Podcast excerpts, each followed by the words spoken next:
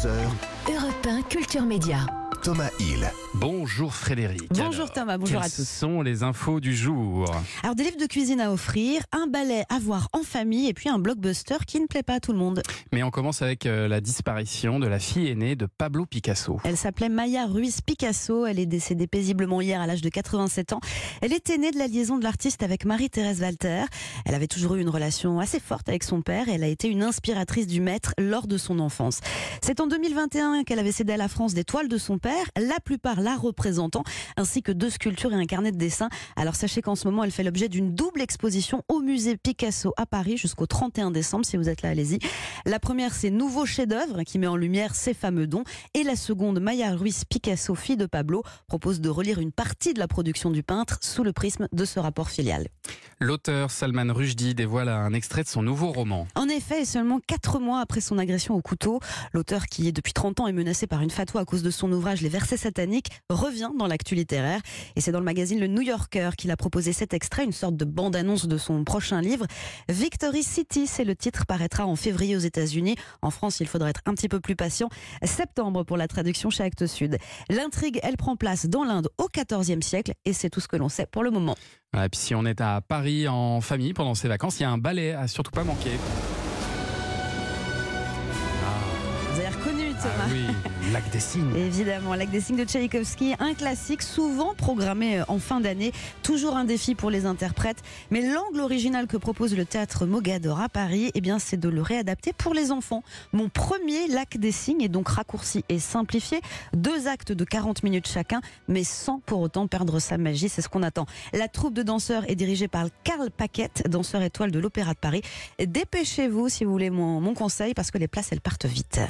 Le blockbuster de James Cameron, Avatar 2, La Voix de l'eau, subirait le boycott d'une partie du public aux États-Unis. Et ce n'est pas nouveau car lors de la sortie du premier volet en 2009, souvenez-vous, cela avait déjà provoqué quelques remous.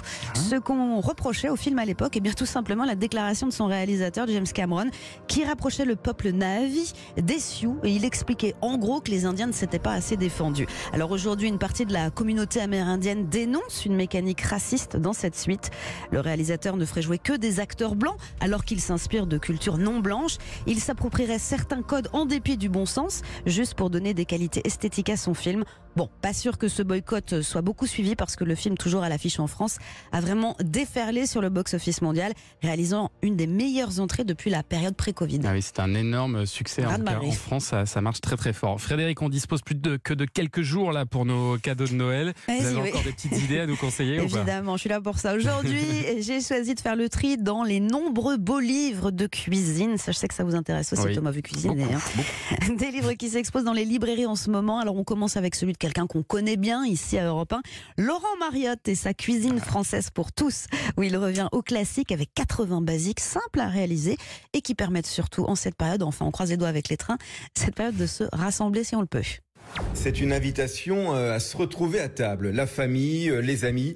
C'est vrai que ça faisait un petit moment que ça me trottait dans, dans la tête. J'avais envie de réunir tous ces grands basiques, tous ces classiques de notre cuisine qui, qui fabriquent des souvenirs à table et qui nous permettent de passer de bons moments. Donc euh, il y a la truite aux amandes, il y a le poire aux vinaigrettes, euh, le hareng pomme à l'huile, le pot au feu, la blanquette de veau, euh, la tarte au citron, les madeleines, le millefeuille. Enfin voilà, je me suis amusé à, à rassembler tous ces grands classiques, tous ces basiques euh, qui nous font du bien. Vous savez ce que vous allez manger, vos réveillons Mais pas encore, non, non, il faut, que je- faut que je me plonge dans ce livre absolument là. On va se régaler en tout cas avec Laurent Mariotte et j'en profite pour vous annoncer une spéciale Noël de la table des bons vivants dès 11h sur Europe 1 ce samedi 24 décembre. Là, on va cuisiner la dinde, ouvrir des huîtres et c'est Cyril Lignac qui ramène la bûche. Pas mal. Sympa, hein Cyril. et sinon, dans les ouvrages culinaires toujours, je vous recommande Gâteau à partager de Nicolas Alévin qui fait partie de l'atelier gâteau dans les Yvelines. 70 recettes à retrouver autour de douceur, ça c'est plutôt la pâtisserie, hein. chocolat, caramel, fruits de saison. Et enfin, si vous souhaitez la, la Bible, hein, c'est simple. Eh bien, c'est simple, c'est le titre Ah, de. Yotam Ottolenghi qu'il faudra vous procurer. Le livre du chef israélien, il est sorti en 2018, ça fait un petit moment Ouais. déjà, mais c'est toujours un Ah oui. best-seller. Alors il en, il en a ressorti beaucoup hein, depuis, Oui. mais Otto Lengi, euh, enfin celui qui s'appelle C'est simple, en simple. l'occurrence, ouais. Mm. euh, je vous préviens, il n'est pas si simple que ça.